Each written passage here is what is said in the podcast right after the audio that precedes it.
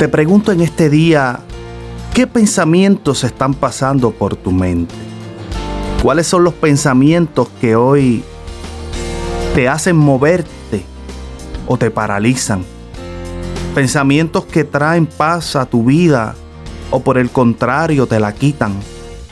¿Qué pensamientos difíciles están pasando por tu mente hoy sobre decisiones trascendentales, sueños, metas?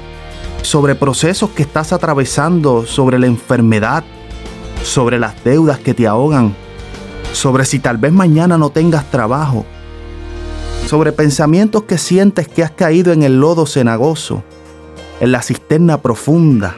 Dice Proverbios capítulo 19, versículo 21.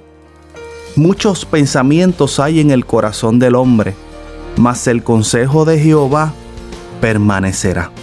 Qué poderoso es que usted y yo podamos saber que no importa los pensamientos que estén atravesando por nuestra mente hoy, el consejo de Jehová nunca faltará.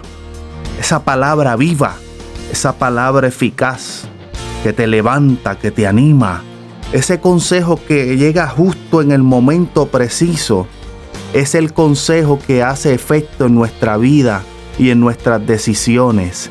Ese es el consejo que Jehová siempre tiene para sus hijos. Soy el pastor Germán Padilla y escuchas palabras para crecer.